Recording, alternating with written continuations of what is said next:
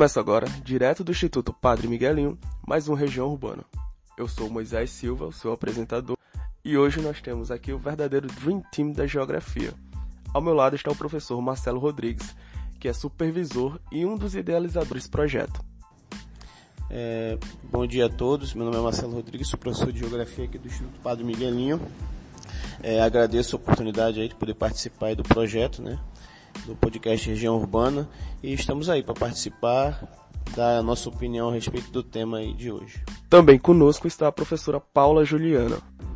Olá pessoal, todos os ouvintes deste, deste trabalho, meu nome é Paula, sou professora aqui do Instituto Padre Miguelinho de Geografia e para mim também tem sido muito gratificante participar desse, desse projeto. Vamos lá, vamos tentar é, esclarecer, né, discutir falar um pouquinho sobre o tema de hoje. E para completar o time, a professora Elizabeth Silveira.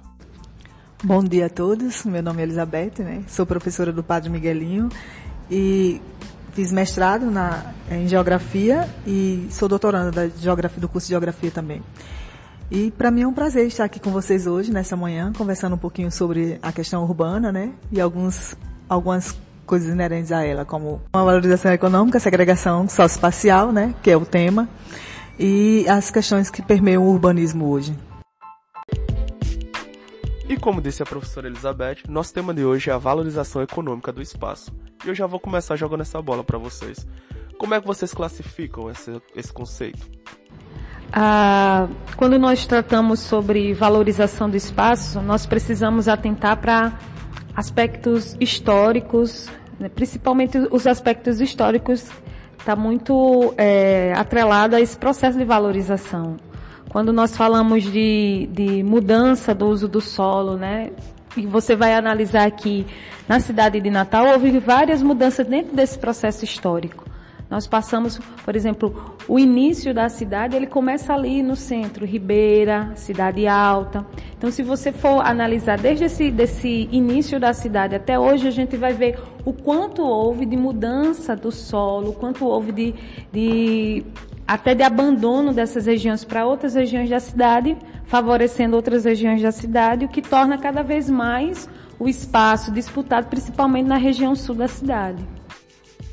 É, essa questão da valorização do espaço, né, como bem disse o Juliano agora, levando em consideração muito essa, digamos, esse aspecto histórico, né, ele deve ser levado em consideração, principalmente porque a cada momento histórico, né, um tipo de população ocupa uma determinada área da cidade.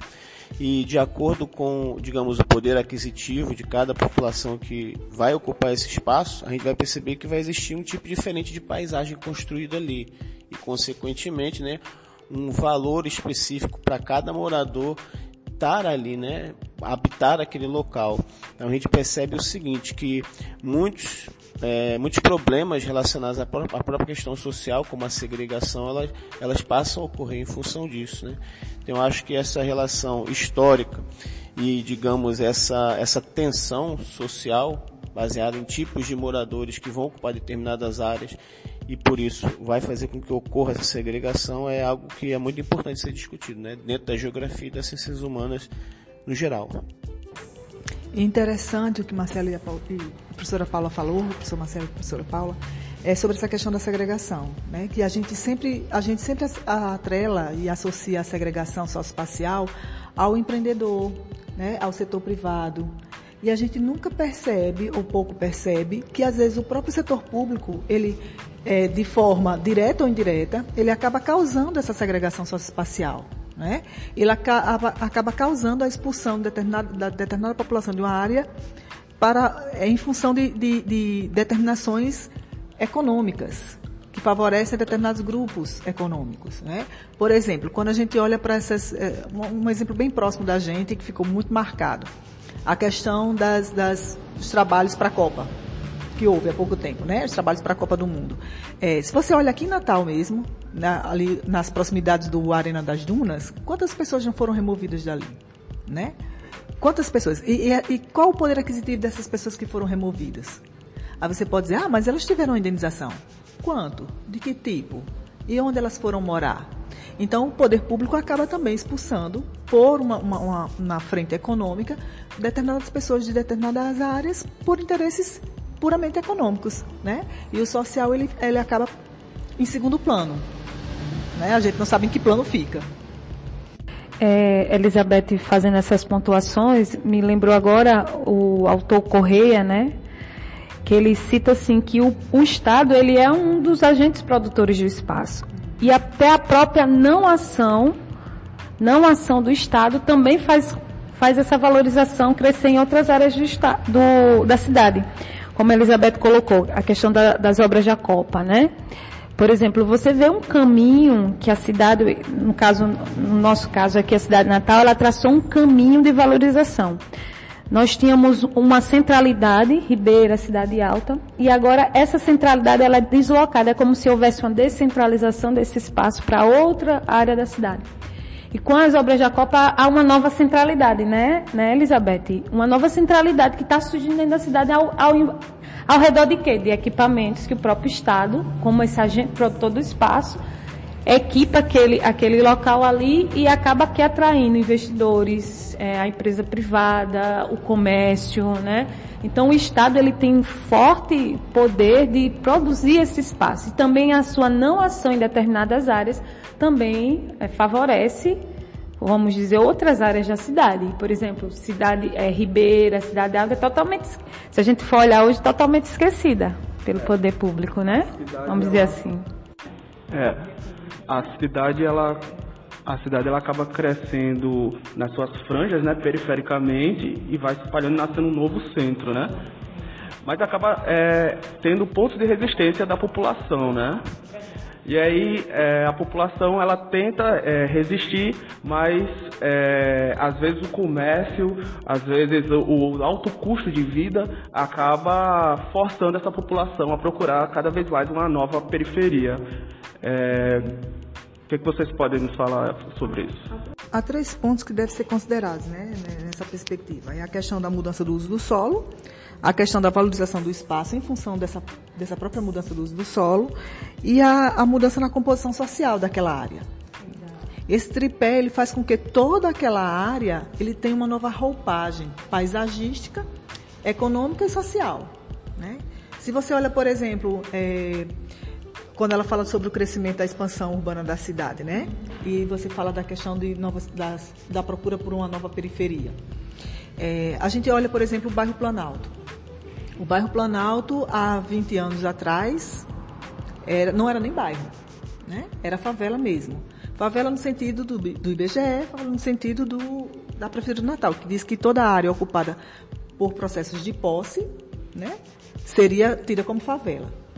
Então, no Planalto, ele, ele, ele alça a condição de bairro 98, por pressão, justamente popular, porque houve uma demanda da, da dos produtores imobiliários para aquela área, devido à sua, à sua ampla condição de, de, de espaços ociosos, né? vai se junta justamente com o processo de habitação, com, com, programas de habitação voltados para a classe baixa da população, né? Aí chegamos ao, ao, aos programas como Minha Casa Minha Vida, e aí o Planalto Bomba como novo reduto, a nova resolução espacial para a classe de baixo poder aquisitivo na cidade deixa a, a, deixa a perspectiva legal de favela, né, legal de periferia, mas ele continua sendo uma periferia, uma periferia urbana, né, que, que muitos autores como Ana Fani, Voloco, eles veem, aqui, veem áreas desse tipo como a, uma, um, novo tipo de um novo tipo de periferia urbana, a nova periferia urbana, a periferia urbana contemporânea, onde você não tem mais alguns estigmas como criança barriguda, de pano no chão, pessoas sem perspectivas, né? morando em, em, debaixo de papelão, passa para uma, uma, perspectiva de que os imóveis são legalizados, você, você vai comprar um imóvel pela caixa, o imóvel pela caixa é legalizado, né? você passa para condomínios fechados, onde você tem uma segregação. Se o bairro já é segregado em relação à cidade, ele passa a ter uma segregação interna, intra-bairro, e aí você tem a cidade já fragmentada, a cidade já é fragmentada, né? E aí ela passa a ter uma fragmentação intra-bairro também. E aí você passa por, pelo processo, por esse, pelo, pelo, pelo, tripé que a gente acabou de falar. Pelo, pela mudança no uso do solo, pela valorização daquele espaço e pela nova composição social. né? que tem uma outra perspectiva, que tem um, um trabalho fixo, que tem uma escolaridade, que tem uma renda que às vezes é diferente da renda que havia ali, uma, uma renda fixa ou uma, uma renda que, que, que induz a uma perspectiva maior de qualidade de vida.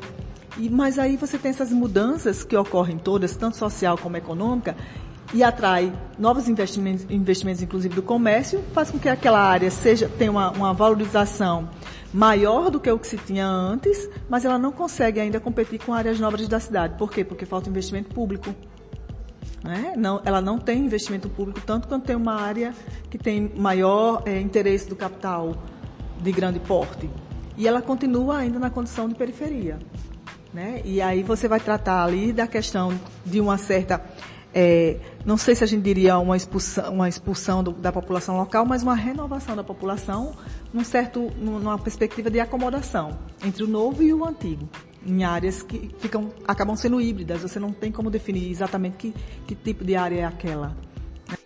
É, no Planalto realmente esse contraste é bem visível, né? Porque ainda tem uma população bastante periférica lá e vem nascendo esses condomínios, é, é várias casas de grande porte, você e eles estão convivendo juntos, mas cada vez mais, é, assim como eu vejo, pelo menos é a perspectiva que eu tenho, que o Planalto já é o morador do, do satélite vindo, é, é, se mudando para o Planalto, o satélite crescendo para o Planalto, é, nós temos é, esse morador é, tradicional do Planalto indo embora talvez para bairros como Felipe Camarão, é, como Cidade Nova. É, eu acho interessante isso que vocês estão falando, principalmente em relação a alguns conceitos, né, que alguns geógrafos aí bem conceituados trabalham. No caso aí do, do próprio Milton Santos, né, o conceito de rugosidade, que trabalha justamente essa questão histórica que a própria Paula já tinha falado no início, que na medida em que vai se transformando aquele espaço, não se transforma de uma, de uma hora para outra, né, é um processo gradativo. Né?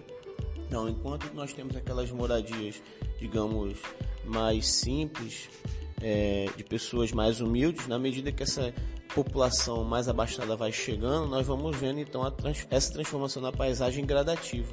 E essa tensão, como nós já havíamos falado, não só pela questão da segregação, como uma luta espacial mesmo, né? Porque são culturas diferentes, modos de viver diferentes, o que faz com que aconteça até alguns tipos de conflito, né? Dada a questão de preconceitos que podem surgir dentro do contexto espacial que ali passa a surgir, né? É, tem até um conceito interessante que não que o próprio Milton Santos também trabalha, que é o de palimpsesto, né? O palimpsesto é justamente aquelas tábuas de escrita antiga, né, pergaminhos, que na medida que as pessoas vão escrevendo e o que, o que estava escrito ali vai se apagando, o mesmo material utilizado anteriormente para escrever novamente o novo texto em cima. Né?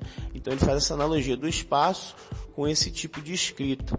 É, o grande desafio também aqui, já que a gente está dentro de uma escola, e é assim, a gente está trabalhando aqui até uma linguagem um tanto rebuscada, o que de fato trata-se de uma geografia acadêmica, né, já que nós temos aqui, enfim, pelas circunstâncias, um nível superior e, poder, e tivemos a oportunidade de estar numa escola como professores, é, é tentar trazer isso aí de uma certa forma como uma linguagem para que os alunos entendam, né?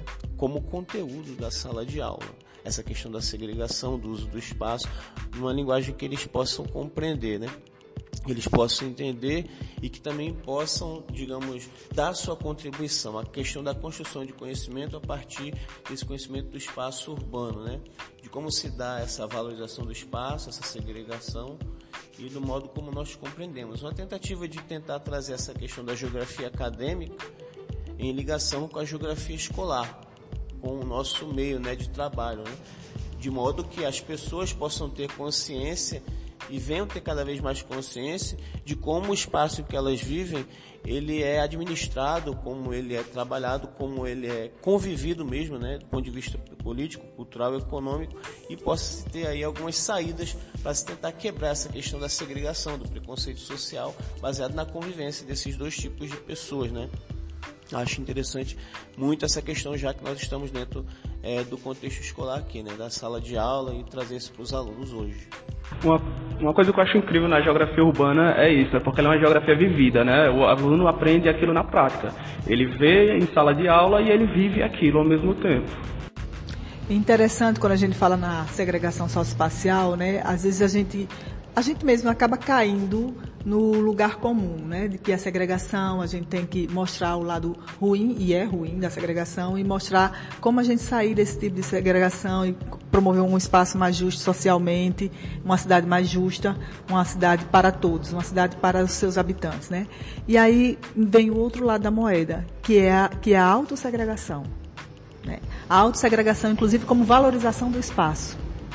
E aí, como você lidar nessa cidade contemporânea, nessa cidade é, extremamente é, aberta aos processos do capital, que a favorecem tanto na questão econômica como na questão so social, porque há um destaque né, para a autossegregação, como a gente lidar com isso e como trabalhar com isso na sala de aula, de modo a, a, a mostrar que, que é, a cidade é para todos, a, a, deve haver uma, uma, uma, justiça social que englobe a todos, de modo que todos possam usufruir essa cidade de forma igual, quando alguns grupos tendem a se autossegregar. E é justamente essa autossegregação que vai lhe dar o status ou que vai valorizar o seu imóvel. É muito complicada essa questão urbana, porque perpassa não só por uma questão de organização do urbano, mas também como, como as pessoas se colocam nesse urbano, como as pessoas se veem. É uma questão política, né? identitária, identitária né? E, e de, de, luta de classes. Acaba sendo uma questão de luta de classes. Não, a gente não tem como fugir dessa discussão. É interessante a, a nossa discussão aqui e eu quero desde já fazer um desafio, né, aos nossos alunos que escutam, ou vão escutar, né, esse, toda essa nossa discussão, para ter um olhar crítico sobre tudo isso que nós estamos falando, né?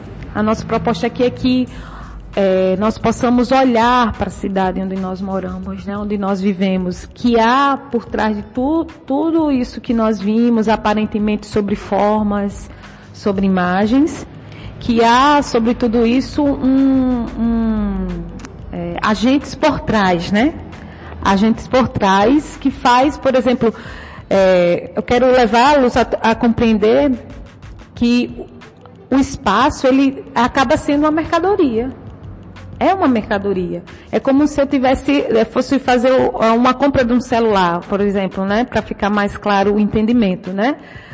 O celular como uma mercadoria. Nós temos o espaço, a terra, como uma mercadoria, que por trás, por mais que aquela terra esteja lá, né, um terreno vazio, mas por trás há toda uma especulação, uma valorização, existem agentes por trás, né?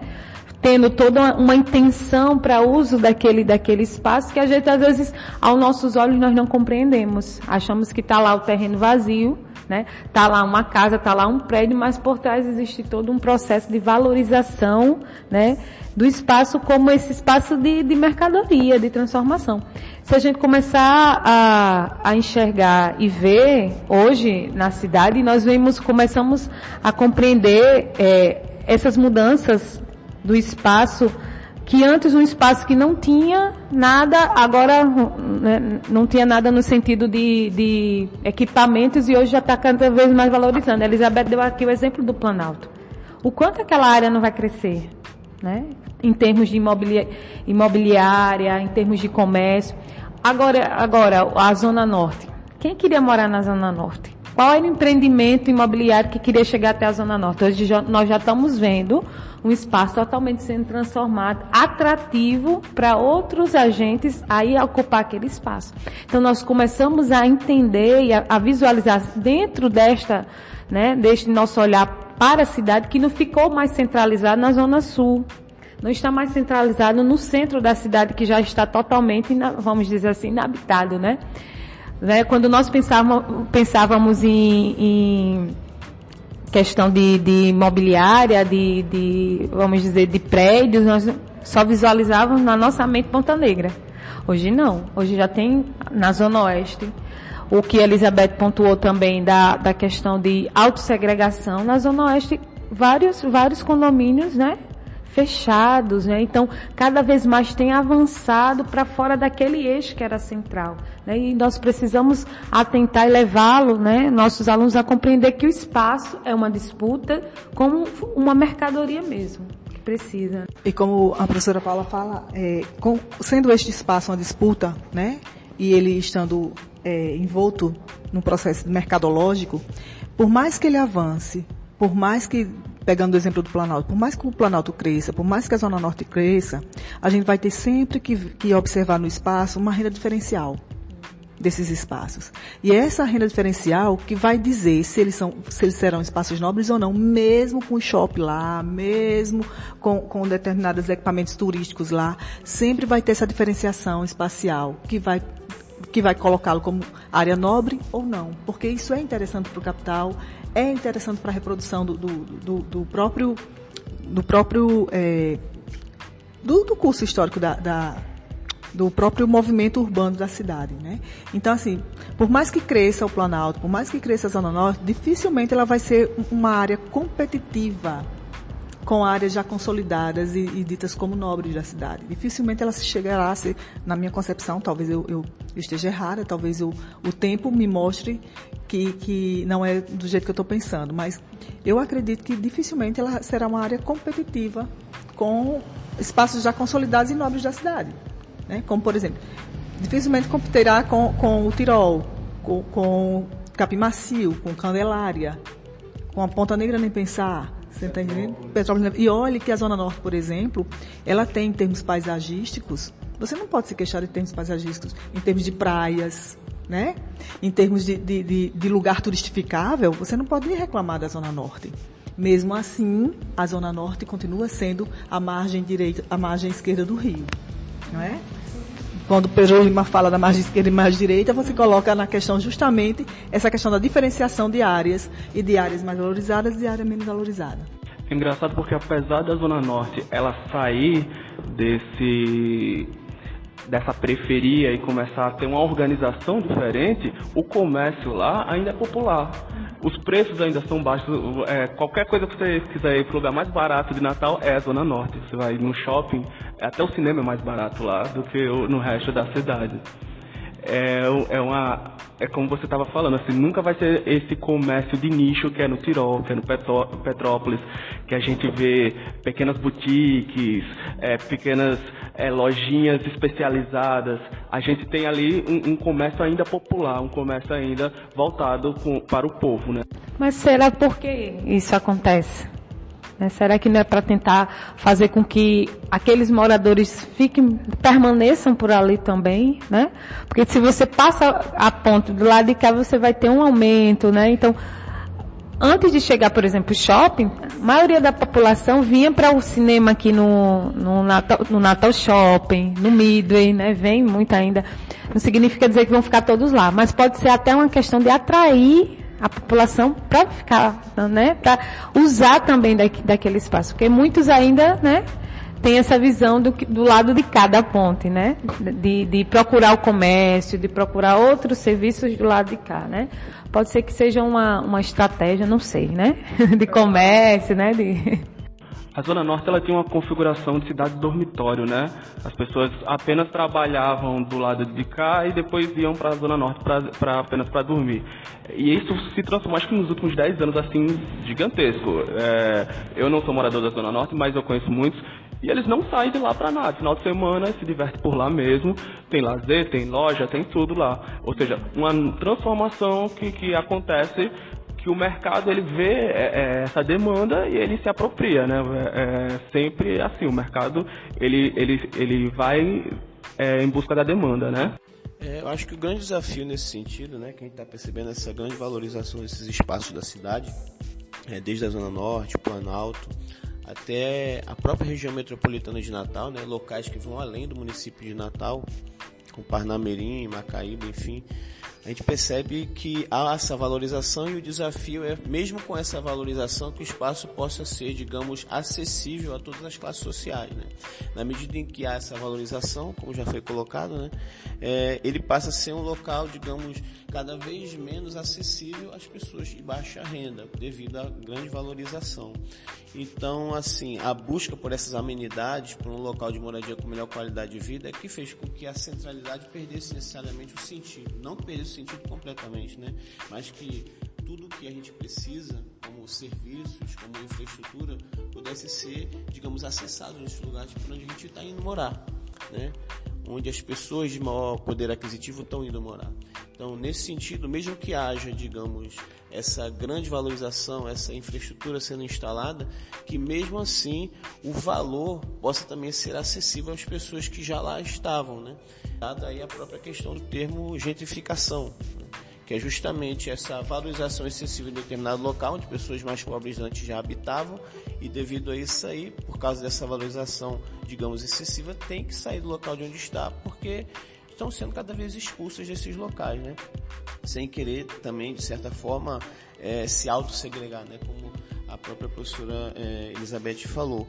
Mas é no sentido de que tem que ser um local, tem que ser uma cidade, né? No sentido do que nós vivemos enquanto igualdade, né? a procura da equidade, embora que seja um pensamento tanto utópico, né? dentro do contexto capitalista que a gente vive, mas é buscar que as populações possam ter o acesso, digamos, facilitado, pelo menos possibilitado, mesmo havendo essa questão aí de grande valorização, né? Porque é sempre aquela tensão entre crescimento econômico e ao mesmo tempo desenvolvimento social para todas as classes, que a gente vê que às vezes acaba não acontecendo, né? O, o próprio Boulos, né, o ex-candidato da República, não sei se será agora próximos, próxima eleição, enfim, fala muito dessa questão da moradia, né? A moradia se tornou algo muito difícil de ser acessado pelas populações mais pobres. A valorização é muito boa, contanto que ela possa proporcionar a, no máximo de, de moradores de, de, uma população de uma cidade a possibilidade de ela poder é, adquirir o seu imóvel, né? A questão, inclusive, dessa segregação espacial, né? A, a, aliás, a própria questão da a especulação imobiliária, né? Que faz com que, enfim, os preços dos imóveis fiquem tão altos, tão elevados que as pessoas se veem obrigadas a sair de onde estão morando em função de não ter a condição de adquirir aquele imóvel naquele local específico, né? Então, é algo que a gente, dentro dessa luta espacial, digamos assim, né? É, deve ser batalhado, né? Através aí da conscientização das pessoas, principalmente dentro do, do contexto escola, né? E aí já vai entrar naquela, naquela questão da ideologização da escola. E a gente bate de frente enquanto educador em relação a isso. A professora Paula ela falou uma coisa bem interessante, porque Natal ela nasce na, ali na Ribeira, é, sendo Ribeira cidade alta, como sendo é, um local nobre, né? Ali, é, e ela vai se esparecendo e ali no meio, é, na, naquele antigo centro, ele acaba se tornando um lugar de é, é, baixo custo de, de, viver, né? A gente tem muito cortiços, né, por ali, e é uma transformação ao contrário, né? Mas vem se tentando revitalizar e é incrível como o espaço, ele com pequenos agentes, ele já muda. Assim, a gente tem o Beco da Lama, que passou por uma transformação agora, e se você for lá no, no, numa quinta-feira, todos os bares é, é, abertos, as luzes acesas, a iluminação, música é, é, alta. E você vê um público bem diferenciado lá. É um público que vai além do, do público tradicional. Tem os bares tradicionais com aqueles do pessoal morador, mas tem uma galera que vem de longe para é, é, consumir ali, né? É curioso isso aí. É, você me lembrou agora, né, de uma das discussões de, do professor Márcio Valença, da UFRN, que ele, né, ele debatia muito sobre isso, né, ele foi até meu orientador no mestrado, e ele discutia muito por que não revitalizar a Ribeira com aqueles prédios antigos para um, um, um, uma moradia de pessoas com poder aquisitivo menor, para dar uma valorizada, para levar para lá moradia, para levar para lá, consequentemente, se tu tem moradia, tu tem um comércio, então você dá uma nova roupagem à Ribeira, né?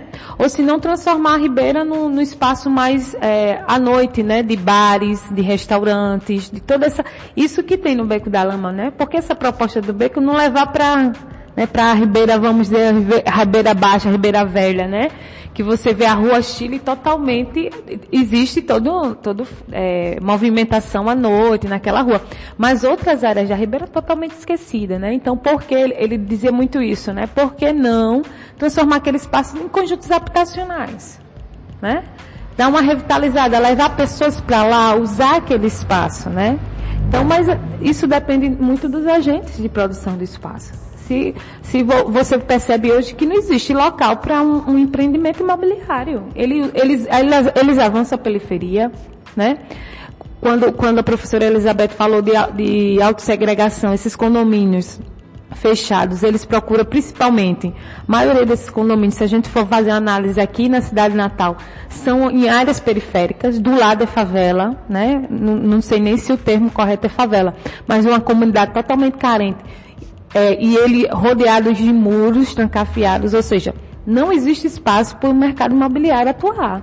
Né? O que existe é porque não, não tem ainda, né? Não, não, não, não existe ainda esse foto, não sei se é uma parceria de Estado com a empresa, com essa, com essa, com a questão de empresários de imobiliária, mas eu vejo que não existe espaço. Se eles quiserem lá, eles vão, vão atuar.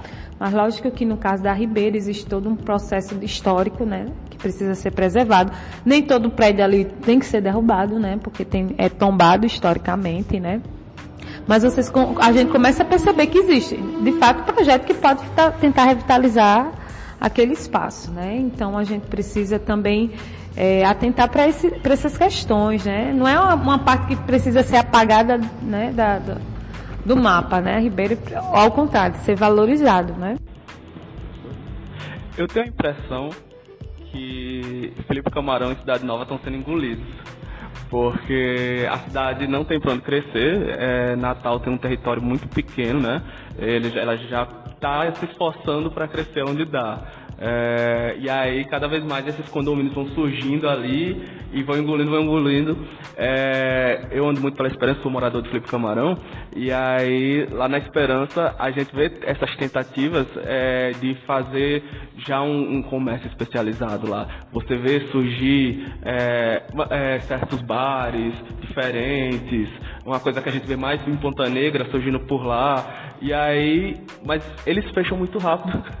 porque ainda não, acho que ainda eh, o público ainda não está eh, pronto, né? Ainda não, ainda não é o público consumidor que eles esperam, porque esse público está trancado nos condomínios. Eles, eles não saem, eh, eles, quando eles vão consumir, eles vão para outros pontos de Natal.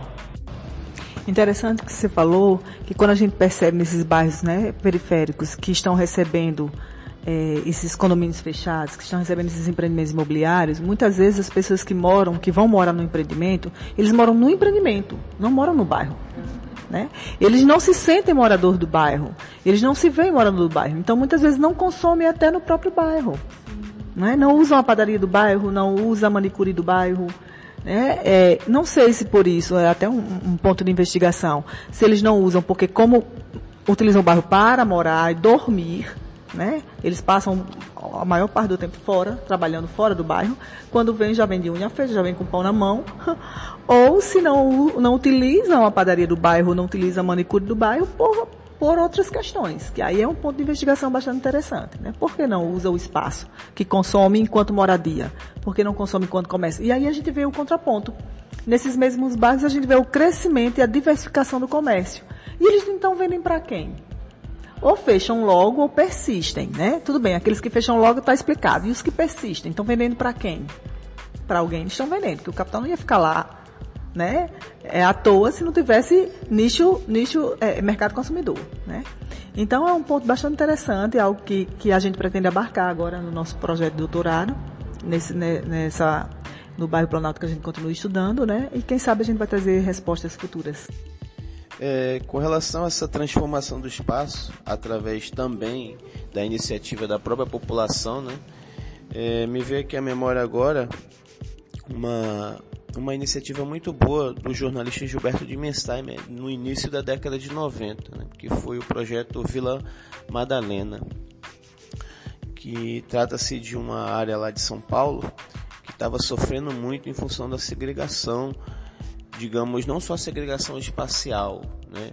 É, digamos, de condomínios que estavam sendo criados, estavam sendo, enfim, construídos naquela área, mas especificamente por causa da violência, as pessoas estavam tendo medo de sair para a rua. Ao mesmo tempo que era um local, digamos, que estava se valorizando, uma outra parte do bairro, né, muito próximo, as pessoas estavam com medo de sair para a rua, de, enfim, de usar a cidade como espaço também de entretenimento, de local de felicidade, de alegria. E foi feito então o projeto escola, né? Vila Madalena, que foi iniciado pelo Gilberto Dimenstein e que modificou muito o espaço lá, né? através da iniciativa dos alunos de escolas próximas.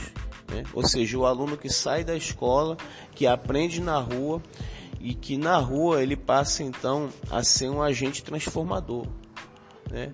Ao invés de paredes pichadas, transformaram as paredes do bairro em locais né, de curso para fazer é, os chamados grafites, né? obras de arte da rua, urbanas, dá uma aparência diferenciada através de projetos mesmo, faz com que o bairro tome uma nova forma, né? Como que aconteceu no Beco da Lama que vocês agora citaram aqui na Ribeira. Então, cada vez mais que a gente vê esses projetos avançando e sendo exemplos, a gente percebe o quanto que a cidade também pode se transformar e pode ser um local apracível, mesmo apesar dessa valorização excessiva, locais que as pessoas possam habitar e possam frequentar e que não sejam locais de segregação, sejam locais de, de coabitação mesmo, onde as pessoas possam habitar juntas, apesar das suas diferenças sociais, e quebrar um pouco, um pouco desse preconceito. Porque eu acho que a, a grande sacada para se viver na cidade dentro desse princípio de diferença social é saber compreender o outro a partir de como o outro pode transformar o espaço, tornar o espaço local que, as pessoas, que todos possam habitar com a sua cultura e compreender a sua cultura, né, através dessa diversidade. Então esse projeto do, Gilberto de Mensagem fica como um grande exemplo, né, para que em qualquer outro local da cidade, do Brasil, enfim, nas várias escalas geográficas que nós temos no nosso país, a gente possa então vencer esse nosso preconceito, possa tentar trabalhar no sentido de que o valor da cidade não seja tão elevado, a gente possa ter uma qualidade da cidade para todos e não seja de um valor tão elevado de modo que classes mais baixas não possam ocupá-lo, né, não possam buscá-lo, e que possa ser um local, enfim, de convivência, de diversidade. Pessoal, a gente já vai chegando a quase 40 minutos de programa e eu queria saber se vocês têm alguma consideração final sobre o tema. Bom, eu acho que a gente só tem a agradecer né, a, essa, a essa boa conversa. E, de minha parte, gostaria de sugerir algumas leituras críticas, inclusive, para melhor entender essas questões que a gente colocou aqui, como é, gentrificação dos conjuntos habitacionais de Natal, da professora Sara Raquel, né, é, A Cidade como Negócio, da professora Ana Fani, e eu posso também citar a minha dissertação de mestrado. é, é, o Bairro Planalto, Atuação do Capital Incorporador, 2017-2018. E é isso. Eu também agradeço muito né, a discussão, muito rica, né? Eu estou aqui com grandes mestres da área da geografia, né? Então é, sempre é um, é um prazer, né? Quando a gente senta, discute, né? Isso é importante, né? E eu faço uma ressalva para que a gente, né? Vocês que estão ouvindo, né? Olhem o espaço, analisem, né? Não fique só na forma superficial de, de, de ser. Quando o empreendimento chegar em determinado local, com certeza, né? Existe toda uma, uma modificação, né, toda uma atração, toda uma valorização por trás. Né? E eu deixo também aqui a minha dissertação de mestrado, fazendo mexão como a professora Elizabeth, que eu falei sobre os espaços vazios como é, esses indutores de valorização dentro da cidade. Né? Uma, um terreno vazio há por trás toda uma transformação e modificação do espaço que a gente, aos nossos olhos a gente não consegue compreender mas existe todo um processo né, financeiro do espaço, espaço como uma mercadoria, né, tudo isso a gente discute no, no trabalho. Né, então, agradeço muito a oportunidade. Bem, enquanto professor aqui do IPM, né, também com as minhas colegas aqui do lado, quero agradecer a oportunidade, agradecer a elas também prontamente por terem aceitado, terem vindo mais cedo, né? Elizabeth que dá aula aí à tarde, veio mais cedo só para participar aqui do, do podcast. Agradeço a ela, agradeço também a Paula Juliano por ter ficado um pouquinho mais tarde, que é professora da manhã. O meu mestrado está em andamento, não tenho como eu fazer ainda o merchan dele, mas a princípio é em educação e logo logo ele vai estar aí é, pronto né, com a dissertação. Vamos fazer a defesa aí até o final de agosto, se Deus quiser. E fala sobre a questão da paisagem, né, o vídeo como linguagem no ensino da geografia. Experiências e práticas aqui no bairro do Alecrim a gente está tentando fazer aí, buscando fazer com os alunos, né? essa questão da utilização do vídeo enquanto linguagem para o estudo da paisagem. É, agradecemos então às colegas, também agradeço aí é, por esse projeto estar tá sendo implementado aqui por você, Moisés, aqui na nossa escola. E enfim, nossos votos aí de sucesso nesse projeto, que dê certo aí. Pessoal, muito obrigado a todos, muito obrigado por terem se disponibilizado a vir. E o Região Urbana fica por aqui. Para você que está nos ouvindo e que quer entrar no, em contato conosco, o nosso e-mail é projetoregiãourbana@gmail.com e siga-nos nas nossas redes sociais, arroba Região Urbana, tanto no Twitter como no Instagram. Muito obrigado, até semana que vem. Tchau.